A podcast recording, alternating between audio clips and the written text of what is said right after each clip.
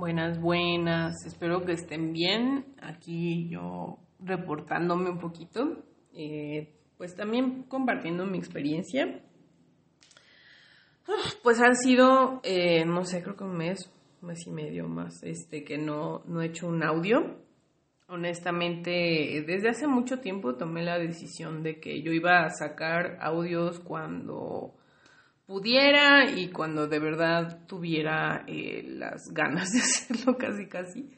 Eh, ¿Por qué? Y, les voy a ir contando por qué, poco a poco, ¿no? Pero porque en lo personal creo que vivimos en un mundo donde las redes sociales sí nos han conectado mucho y así, pero también eh, yo trabajo en redes sociales y me doy cuenta como de los como límites, pecados, no sé, vicios, ¿no? Más bien vicios de, de, las redes sociales, que es como hablar por hablar, dar tu opinión para todo, eh, meterte en conversaciones ajenas, así, y, y, son cosas que noto en mí, ¿no? Y que yo he hecho, ¿no? O sea, también no hablo sin yo admitir como mi parte, ¿no? En eso y que luego nos dejamos ir, por ejemplo, con estas cuestiones de cuántos seguidores tiene la persona y, y, y, y, como que, por ejemplo, también se me ha acercado gente que como que, no sé, buscando algo, ¿no? Con ciertos intereses, ¿no? Y, para mí ha sido un trabajo fuerte de límites, como saber con quién sí,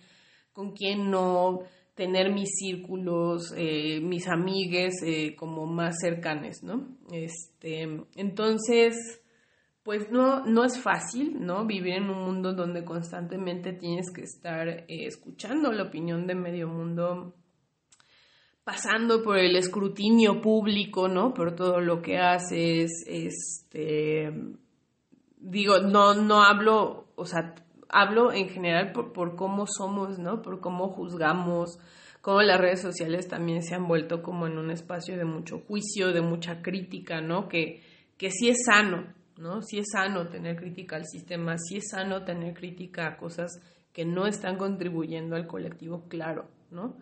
Pero a veces también se vuelve como en una casa de brujas, en, en como en un espacio muy complicado, ¿no? Para estar y donde está siempre como decía Michel Foucault, eh, en el ojo, ¿no? De, del poder, ¿no? De las dinámicas del poder y, y, de la, de la, de este ojo del gran hermano, también lo diría como este, este Aldous Huxley, ¿no? De, de, de, estar bajo el ojo, ¿no? Del, del gran hermano, que es la conciencia colectiva y así, ¿no?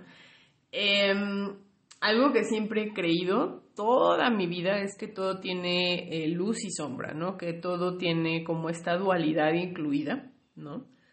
Pero también creo que se puede trascender la dualidad o se puede integrar más bien. Por eso creo en, en, en el Dzogchen, que es como una filosofía tibetana que habla de la no dualidad, o sea, de no caer en los extremos, de no eh, juzgar algo de bueno o malo, ¿no? Con estas etiquetas blanco-negro, ¿no? O sea, no, o sea, como que encontrar los grises siempre, encontrar los puntos medios, encontrar el sano balance, ¿no? Porque es cuando nos vamos hacia los extremos, cuando las cosas traumáticas ocurren y, más fuertes de nuestras vidas, ¿no? Piensen en un evento, ¿no? Que, que les haya afectado mucho, ya sea para bien o para mal, ¿no? Cómo fue el extremo, ¿no? O sea, cómo fue como el irse o a la alegría como muy fuerte, ¿no? O, al, o a la tristeza así súper pesado. No significa no sentir, ¿no? La tristeza o el dolor o la alegría y, el éxtasis, ¿no? Pero sí es darse cuenta que el buscar siempre los extremos o el estar morando entre los extremos eh, puede ser a veces contraproducente, ¿no? Eh, y bueno, con eso empiezo como un poquito este audio que es compartirles eh, un poco sobre la temporada de eclipses, mi experiencia con eso y también de muchos cierres que he tenido que dar en, estos tiempos. Em, la temporada de eclipses eh, existe todos los años, es todos los años, pasa dos o tres veces incluso, dependiendo como de la rotación de la Tierra, del, movimiento de traslación, etcétera, ¿no? Con el Sol y la Luna, etcétera. Eh, este año tenemos dos temporadas de eclipses. Eh, acabamos de pasar la primera, que fue el eclipse parcial de Sol en Tauro en el 30 de abril y que se vio en Sudamérica este, y el eclipse total de luna en Escorpio, que fue visible en casi toda América del Norte y del Sur, ¿no?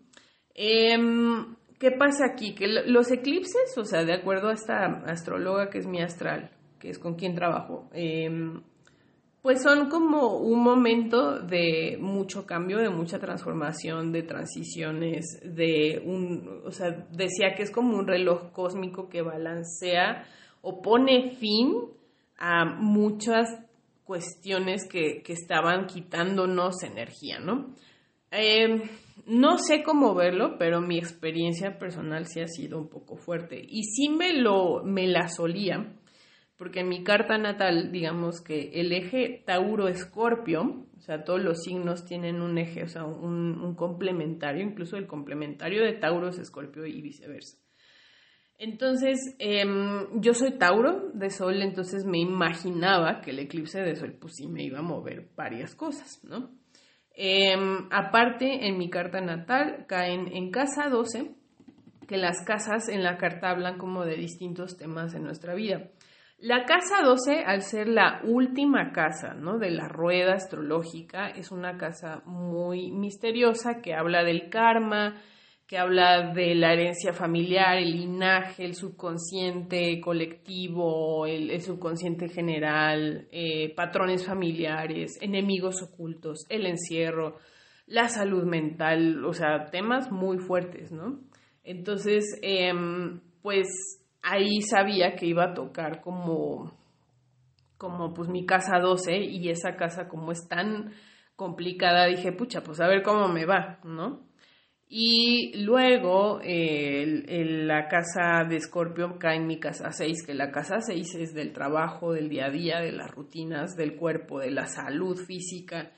Entonces dije, pucha, pues a ver, ¿no? Y, y sí, sí he estado viviendo procesos, eh, pues sí, muy ad hoc a estas casas, ¿no? En primera, o sea, yo sabía que como una semana antes del eclipse de sol, pues yo tenía que de alguna forma volverme a encerrar, o sea, y no por el COVID, no por nada, pero sí por, por salud mental, porque seguramente los eventos que fueran a pasar iban a ser como muy fuertes, ¿no? También tomando en cuenta que en Tauro ahorita se encuentra un planeta transpersonal. Transpersonal quiere decir que va más allá, ¿no? Que, que es energía que, afecta al colectivo, no solo a ti. Em, que es Urano, ¿no? Y Urano, quienes somos Tauro de Sol, ascendente o con la Luna, etcétera, o sea, pues lo sentimos muy fuerte, ¿no? Urano es un planeta de muchos como cambios abruptos, de sorpresas, de cosas que no imaginabas, etcétera, ¿no? Entonces, al, en el eclipse de Sol de Tauro, Urano fue un elemento muy fuerte ahí, porque se dio en conjunción, o sea, estaba muy presente Urano ahí. Entonces los eventos que se fueran a dar en nuestra carta natal, donde está la Tauro, ¿no? La casa en la que esté Tauro, dependiendo de tu carta natal, es donde se iban a dar estos cambios abruptos, ¿no? En el caso, en mi casa 12, pues fue así como de puta, pues a ver cómo me va, ¿no? Y sí, pues eh, un, un, que sea una semana antes de que pasara el eclipse, yo me aventé a ir a un curso de tarot porque venía una maestra como un poco famosa, ¿no? De España y no quería perder la oportunidad de verla, ¿no? Pero sí fue como, como un medio balde de agua porque el primer día que fui, la verdad me tocó gente muy amable, muy bonita, no tuve ningún problema, ¿no? Pero el segundo día de curso de verdad fue así como una cosa que, que, que yo me topé con gente muy rara, eh, que traían, por ejemplo, símbolos y tetragramatrones y cosas. Mucha gente, desgraciadamente, con esto del New Age y de la apertura como espiritual que hemos tenido, que tiene sus cosas muy positivas, pero también muy jodidas, que es como usar símbolos, usar, eh, mezclar técnicas, mezclar linajes, mezclar tradiciones, apropiarse de tradiciones que son de ciertas culturas para tu beneficio propio, ¿no? Entonces, pues sí, me tocó ver gente que usaba símbolos, eh, que traía cosas muy extravagantes, como tratando de demostrar algo, ¿no? No sé, ¿no? Y sí me saqué de onda porque yo, o sea, en el budismo, pues sí trato, o sea, tratamos de ser muy sobrios, ¿no? Muy, eh, no sé, la humildad es un como valor importante, cosas así, ¿no? Entonces fue como toparme con con un mundo muy distinto, ¿no? Y me tocó también gente un poco desagradable, eh, incluida una señora que, que, por ejemplo, hacíamos ejercicios, ¿no? De tiradas y se pasaba corrigiéndonos y como haciendo menos, ¿no? La forma en la que leíamos el tarot a otras personas y como que sintiéndose que ella tenía la razón, así muy feo, muy feo, ¿no? Y ahí caí en cuenta de lo importante, ¿no? Que como tarotista, como persona que tratas con cualquier eh, método de adivinación, pero también de acompañamiento emocional, porque el tarot luego puede ser eso, eh, pues que si no tienes de verdad una apertura, una humildad, empatía, compasión, ta, ta, ta, ta, ta, ta, ta, o sea, no significa que vas a ser perfecto, ¿no? Pero si vas a ser un facilitador, una persona que va a trabajar con las emociones y, con la eh, con herramientas incluso de, adivinación que mueven, claro que mueven temas y energías, pues sí es importante ser muy ético, ¿no? Y sí es algo que decía esta maestra de España, ¿no? Y por eso tienes, de hecho, su código de ética y que yo lo manejo, ¿no? Pero pues también tener cierto entrenamiento terapéutico no afecta a nadie, ¿no? ¿Por qué? Porque mucha gente viene al tarot y viene a estas cosas buscando como una especie de terapia, ¿no? En lo personal, yo siempre digo, ¿saben qué? O sea, esto es un apoyo, pero si tú tienes que trabajar temas, es muy importante que encuentres un apoyo, ¿no? Emocional, terapéutico, etcétera.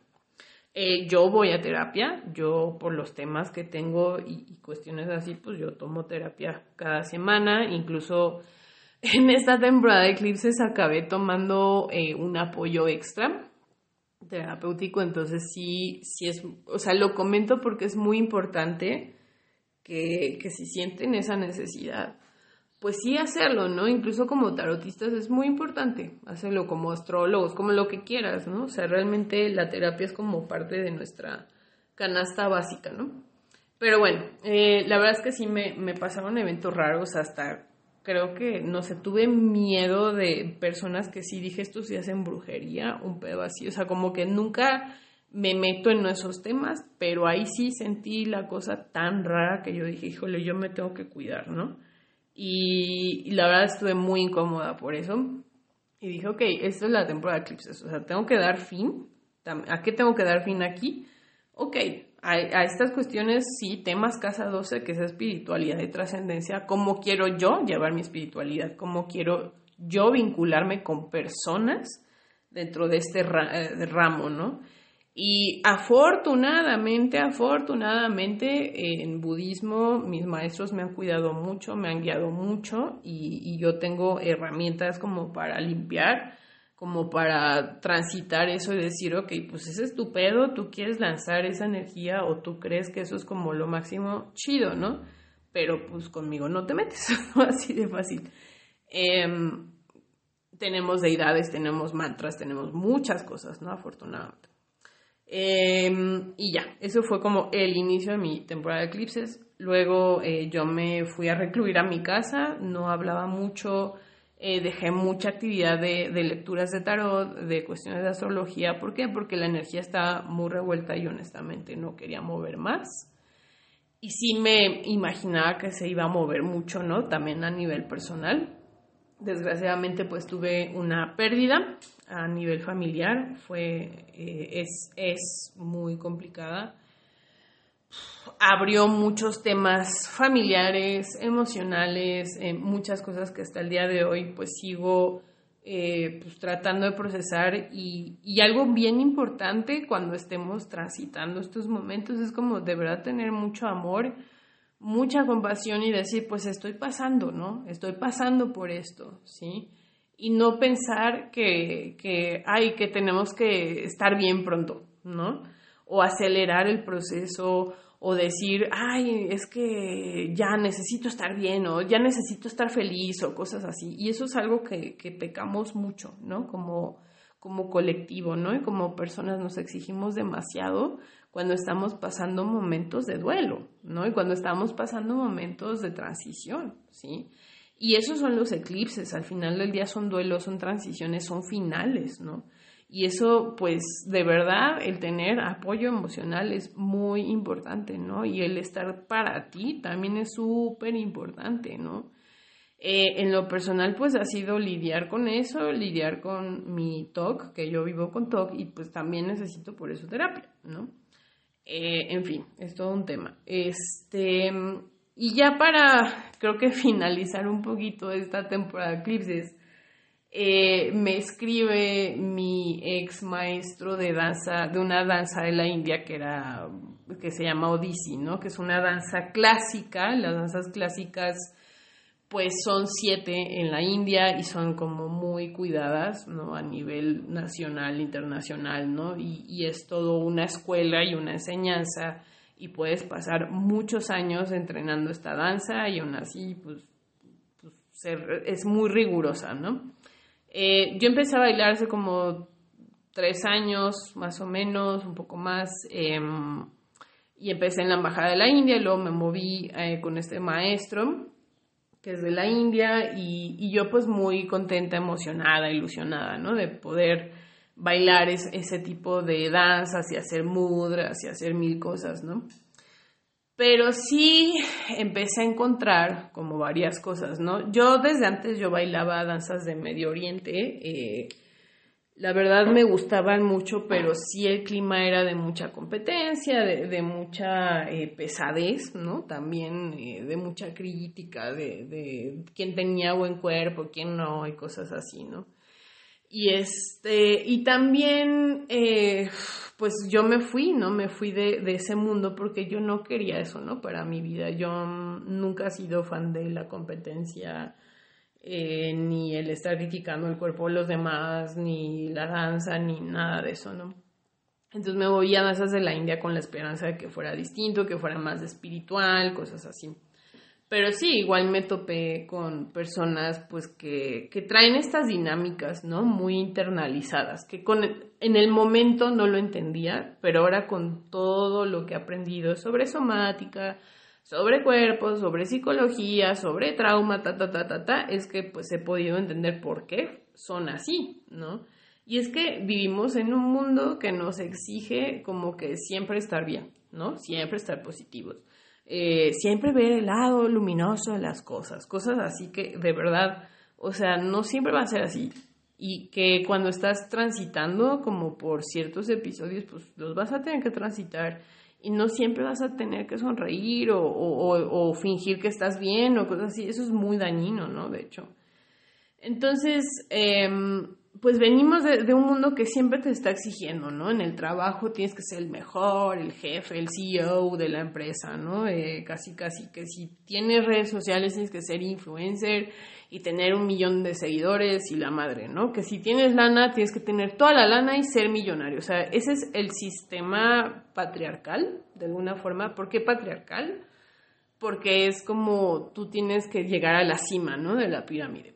Así de fácil. Eh, y eso se distingue en un buen de filosofía, religiones, economía, ¿no? El capitalismo es eso, es como tienes que llegar a ser millonario, tienes que llegar a ser el mejor, ¿no? O la mejor, o le mejor, ¿no?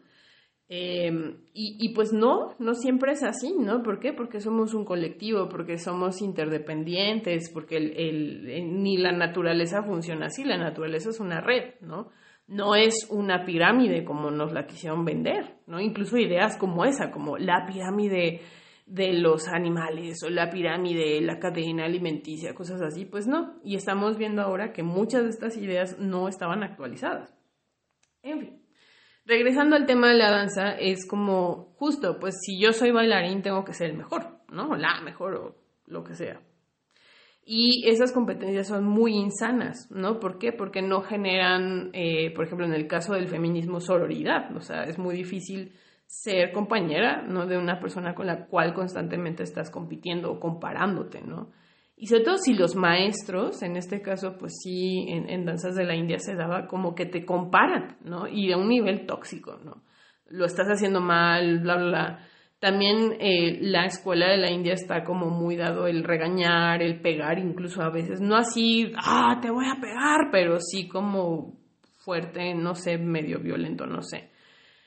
Eh, y obviamente yo no estoy ahora a favor de eso, ¿no? Hubo un tiempo que yo como que creía medio ciegamente en eso, pero no, es una estupidez, es una pendejada con todo cariño y respeto y, y no, no se vale, ¿no? Justo eso, pues violencia genera más violencia y, creo que mis compañeras de al fin del al cabo pues estaban como un poco mal por eso. Y, y, también pues empecé a notar en mi cuerpo, ¿no? Como eh, me empezaba a lesionar, empezaba a tener problemas em, y cuando llegaba a estos entrenamientos que eran muy exigentes, por lo mismo, pues eh, incluso mi maestro me decía, no, tienes que seguir bailando, no, no, tú dale, tú dale. Y podías seguir cuatro horas y no podías parar, ¿no? Y, llegó un punto en el que, pues sí, o sea, mi cuerpo lo empezó a resentir y yo no escuchaba, ¿no? No escuchaba las señales que me decían, ya basta. Y ese fue un tiempo donde también me exigí mucho, iba a entrenamientos de yoga y cosas así. Y ahí también, por ejemplo, entendí que, que el peso no no depende de, de, cuánto entrenamiento físico hagas, ¿no? O sea, yo hacía mucho ejercicio, muchísimo y, y no sé, o sea, acabé, eh, nunca fui delgada, nunca nada, ¿no? Entonces ahí, o sea, empezaron a caer muchos veintes, ¿no? Y fue hasta que conocí danza terapia que empecé a cambiar mucho y eso me llevó a lo somático, que es como algo que trato de mantener hasta el día de hoy. Eh, pues en danzaterapia era lo opuesto, era así como, pues tú baila como puedas, expresa lo que sientes como puedas, como de tu cuerpo, como den tus emociones. Si quieres solo mover la mano, solo mueve la mano, un dedo, ¿no? Entonces encontrar un espacio donde se te hiperexigía, ¿no? Tus posturas y, y, tienes que hacer los mudras y los gestos tal y como lo dice el tratado del no sé qué, a un espacio que es como, ok, exprésate como quieras, tú dale como puedas, escucha tu cuerpo, ta, ta, ta que era como tan distinto, pues yo empecé a cambiar, ¿no? Y empecé a darme cuenta que quizás no era por ahí, ¿no? El camino. Y fue hasta que tuve una crisis de vértigo y actualmente eh, migraña vestibular, que, que, es una migraña que afecta el sistema del equilibrio y que a veces te puedes sentir muy mareada y la verdad créanme que es muy complicado vivir con eso. Em, hay días que pues yo me siento mareada todo el tiempo, ¿no? Así no así terrible, pero sí es como algo muy constante, ¿no? Entonces, em, pues ha sido complicado eh, y ha sido tratar de encontrar formas de moverme que sean más amorosas para mí, más gentiles, que me permitan hacerlo sin eh, hiperexigirme, ¿no? Y sin caer en estas dinámicas que es como, tienes que dar el mejor, tienes que rendir todo. Y eso también se ve en el ejercicio, se ven un buen de cosas, ¿no? No significa no exigirte nada, ¿no? Pero sí es como de verdad aprender a escuchar a tu cuerpo. Incluso hay estudios que hablan de cuando abusas del movimiento físico, el ejercicio, produces mucha cortisol, que son las hormonas del estrés. Entonces, a veces hacer demasiado ejercicio tampoco es bueno porque estás estresando a tu sistema nervioso y a tu cuerpo, ¿no? Y, esto, cómo ¿qué tiene que ver con la temporada de eclipses? Que yo le tuve que decir a este maestro, ¿sabes qué? Muchísimas gracias porque me buscó porque va a dar un curso o algo así. Y yo le dije, ¿sabes qué? Muchísimas gracias, pero yo ya estoy en otro son yo eh, estoy en otro tema, te deseo todo lo mejor y de verdad con todo el respeto lo hice, ¿no? Porque pude haber tomado una postura más dura, ¿no? Y no lo hice. Por respeto, por respeto a lo que representó, a lo que fue, etcétera, ¿no? Pero sí, sí fue como un gran ejercicio de dar fin también, de dar fin como a esas eh, cosas tóxicas, ¿no? Que luego siempre te están demandando y demandando y demandando y demandando y, nunca es suficiente, ¿no? Eh, prueba de eso es que nunca bailé, nunca, nunca bailé en un escenario siendo que yo tomaba los entrenamientos y ta, ta, ta. Igual no era tan consistente, ¿no? Como otras compañeras, y, de ahí venía la cuestión de, no, es que no puedes bailar porque no vienes todos los días como nosotras, yo así de, güey, pues es que no puedo estar viniendo todos los días, así. Eh, incluso pues a nivel laboral me afectaba, o sea, entonces llega un punto en el que uno dice, bueno, ¿y cuál es el punto de esto, no? Y, te digo, nunca, nunca pude bailar, nunca. De hecho, ahorita pues ya me estoy deshaciendo de muchas cosas que compré, ¿no? Para esas danzas y así Entonces, eh, digo, no es fácil, no es fácil dar fin, no es fácil decir no, no es fácil tener duelos, no es fácil a veces anteponer tu salud mental a la de las expectativas de los demás. Porque también otro tema que tuve que lidiar es expectativas familiares, es como saber poner límites a familiares, etcétera, etcétera, ¿no? Y eso no es nada fácil, de verdad que no es nada fácil. Em, en el COVID yo también tuve que aprender a hacer eso, ¿no? Decir no a cosas que me podían ser un riesgo para mí. Y como tengo migraña vestibular, pues, o sea, yo no me quiero arriesgar, ¿no? A, pues sí, a enfermarme más, ¿no? Porque es cuando de verdad tienes una cuestión de salud que empiezas a comprender lo importante que es cuidarse, ¿no? Y también tomando en cuenta que el eclipse acá en mi casa 6, que es el cuerpo y la salud, pues es algo que es un tema muy importante para mí, ¿no? Son, son valores, como diría mi terapeuta. Y ya para cerrar esto, porque ya se me va a acabar el tiempo, y espero no haberlos mareado con, con mi historia, ¿no? Es, em, de verdad, escúchense, de verdad, escuchen su cuerpo, escuchen su ser, escuchen su corazón, escuchen, este, pues sus necesidades, ¿no? No escuchen la presión externa, no escuchen el deber ser tanto, o sea, de verdad escúchense mucho, quiéranse mucho, sean muy compasivos con ustedes, ¿no? porque es muy difícil luego que las personas se pongan en esos zapatos. Y si encontramos personas que pueden ponerse en ese rol y en nuestros zapatos, son personas que es importante seguir frecuentando y círculos que es importante seguir ahí. ¿Sí? Porque el amor y la compasión eh, son un tesoro y es muy importante cuidarlos, ¿no? Y aparte de esto, pues estamos transitando eventos muy fuertes a nivel colectivo. Digo, no, no tengo que ahondar más, ¿no? Todos sabemos cuáles son, ¿sí? Y el transitar estos duelos, porque estamos teniendo un duelo de, de no sé qué está pasando, de incertidumbre, yo tenía mi vida así y ahora se volvió en esto, ¿no? Eh, pues el querer ocultarlo bajo el tapete, el, querer pretender que nada pasó, el querer regresar a, la normalidad que éramos antes, pues creo que está muy difícil, ¿no? Y, y, un poco irreal porque al final del día ya cambiamos, ¿no? Ya pasamos este tránsito tan fuerte que han sido estos dos, tres años, ¿no? Entonces, eh, pues mucho, hemos perdido muchas cosas. Y es algo que decía mm, esta astróloga, mi astral, que la energía de Pisces los, se dice, uy, qué maravilla, qué padre y todo, pero no, también habla, Pisces habla de perder lo sólido, de perder el cuerpo, de soltar, de pérdida, ¿no? Entonces, em, en lo somático también y, en un proyecto muy padre de, lo somático y lo corporal, este, y, astrología también, pues hablaba, ¿no? De sentir el peso de la pérdida, el peso de la transición, el peso del duelo, el peso de estar en este lugar que no sé dónde estoy, ¿no? Donde me estoy orientando y estoy tratando de medio sobrevivir también, ¿no? Porque creo que estamos también en un punto muy parecido. También parte muy importante, creo, que va a ser y, sigue siendo, regresando a lo de redes sociales, es en este escucharse uno mismo a veces uno tiene que poner silencio.